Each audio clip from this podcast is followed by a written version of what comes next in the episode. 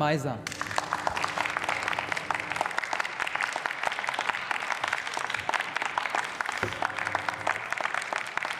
Sehr geehrte Frau Präsidentin, meine Damen und Herren, ich frage Sie, was läuft eigentlich verkehrt, wenn in einem reichen Land wie Deutschland fast 14 Millionen Menschen von Armut betroffen sind, während die Zahl der Millionäre und Milliardäre von Jahr zu Jahr immer weiter steigt? Was läuft eigentlich verkehrt, wenn der reichste Mann in Deutschland seit Ausbruch der Corona-Pandemie über 25 Millionen Euro, Milliarden Euro reicher geworden ist, während andere ihren Job verloren haben und mit dem Kurzarbeitergeld nicht über die Runden gekommen sind? Jeder Sechste gilt inzwischen in Deutschland als einkommensarm. Zu diesem erschreckenden Ergebnis kommt der jüngste Armutsbericht des Paritätischen Gesamtverbandes. Ich finde das eine soziale Katastrophe und es ist ein vernichtendes Zeugnis für all diejenigen, die in den letzten Jahren der Bundesregierung Verantwortung getragen haben und aktuell zum Teil ja auch noch weiter Verantwortung tragen. Wenn ich mir anhöre, wie Sie von der Union hier mit der SPD in den Wettbewerb darüber eintreten, wer die meisten Krokodilstränen darüber vergießt, dann will ich doch schon daran erinnern, dass in den letzten 16 Jahren, in zwölf Jahren Sie gemeinsam hier die Regierung gestellt haben. Und das ist schon bis zum Wissen gerade heuchlerisch, meine Damen und Herren. So ist das. Hinter all diesen Statistiken stecken unzählige Menschen, die schon in der Armutsfalle stecken und angesichts aktuell explodierender Preise überhaupt nicht mehr wissen, wie sie ihre Miete zahlen, wie sie sich gesund ernähren oder angemessen kleiden sollen. Deshalb ist gut, dass die Betroffenen nicht mehr länger schweigen, sondern jetzt unter dem Hashtag Ich bin armutsbetroffen und jetzt auch im Bericht des Paritätischen Gesamtverbandes selbst das Wort ergreifen. Frau K., eine Rentnerin zum Beispiel, schreibt, wir alten Menschen haben in der Regel in unserer beruflichen Laufbahn unser Bestes gegeben, um diese Gesellschaft weiterzubringen. Ich finde, keiner hat es verdient, im Alter als Rentnerin so behandelt zu werden. Zitat Ende. Recht hat sie, meine Damen und Herren. Natürlich ist die beständige Sorge, ob das Geld für sich und die eigene Familie am Ende des Monats noch reicht, für viele eine schwere psychische Belastung. Frau E., ebenfalls armutsbetroffen, schreibt dazu, ich habe permanent Panik vor jedem Notfall, der Geld erfordert oder dass etwas kaputt geht. Zitat Ende. Und dann wird diesen Menschen angesichts der aktuellen Krise gesagt, die fetten Jahre seien vorbei, sie sollten sparen und sich dabei am besten noch freudig unterhalten.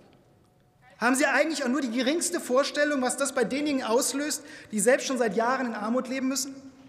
Ich sage Ihnen, hören wir, hören Sie auf diese Menschen und machen Sie endlich Politik im Interesse dieser Menschen, meine Damen und Herren.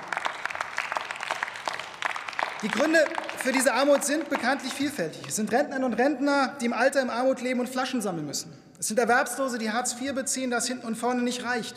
Aber weit mehr als ein Viertel, das sind fast vier Millionen Menschen, der von Armut betroffenen Menschen, sind sogar erwerbstätig. Das sind die Reinigungskräfte, das ist der Paketbote, der Pakete im Online-Boom an alle Haustüren ausliefert. Es sind auch diejenigen, die auf dem Rollfeld gerade dringend gebraucht werden, um den Urlaub für diejenigen zu organisieren, die sich den Urlaub noch leisten können. Und es sind noch viele mehr. Besonders betroffen junge Beschäftigte, befristet Beschäftigte und zunehmend auch Soloselbstständige. Sie sind arm trotz Arbeit. Und das, meine Damen und Herren, ist doch wirklich überhaupt nicht hinnehmbar. Was wir brauchen, ist ein umfassendes Programm zur Bekämpfung der Armut in unserem Land. Dazu gehört zuallererst dafür zu sorgen, dass diejenigen, die hart arbeiten, davon auch anständig leben können. Und deshalb ist es gut, dass sich die Ampelkoalition nach langem Zögern unserer langjährigen Forderung nach einer Anhebung des Mindestlohns auf 12 Euro angeschlossen hat und dass dies ab Oktober endlich Realität wird.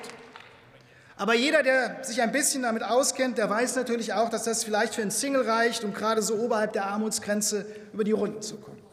Für diejenigen, die mit ihrem Einkommen eine Familie ernähren müssen, reicht das hingegen hinten und vorne kaum. Und dabei reden wir noch nicht davon, dass die Inflation immer größere Teile auch dieser Lohnsteigerung aufzufressen droht. Deshalb müssen Sie, wenn wir nicht schon in Kürze die nächste Erhöhung des Mindestlohns per Gesetz beschließen wollen, dringend dafür sorgen, dass endlich wieder die große Mehrheit der Beschäftigten in den Genuss einer Bezahlung nach Tarifvertrag kommt. Stärken Sie die Verhandlungsmacht der Gewerkschaften und ermöglichen Sie die allgemeinverbindliche Erklärung von Tarifverträgen, im Zweifel auch gegen das Veto der Arbeitgeberverbände.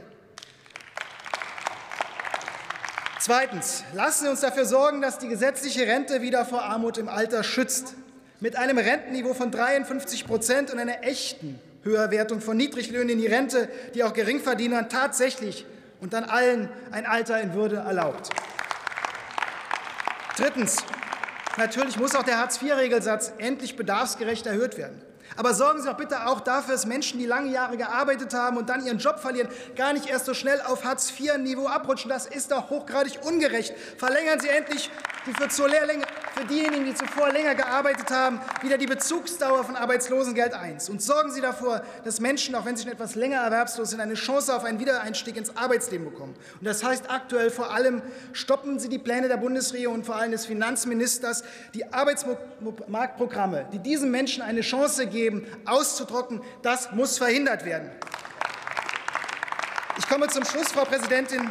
Ich sage Ihnen, sorgen Sie dafür, dass endlich alles dafür getan wird, dass der Sozialstaat in diesem Land tatsächlich und umfassend gegen Armut schützt. Als Linke werden wir uns auch weiterhin dafür mit aller Kraft einsetzen. Vielen Dank.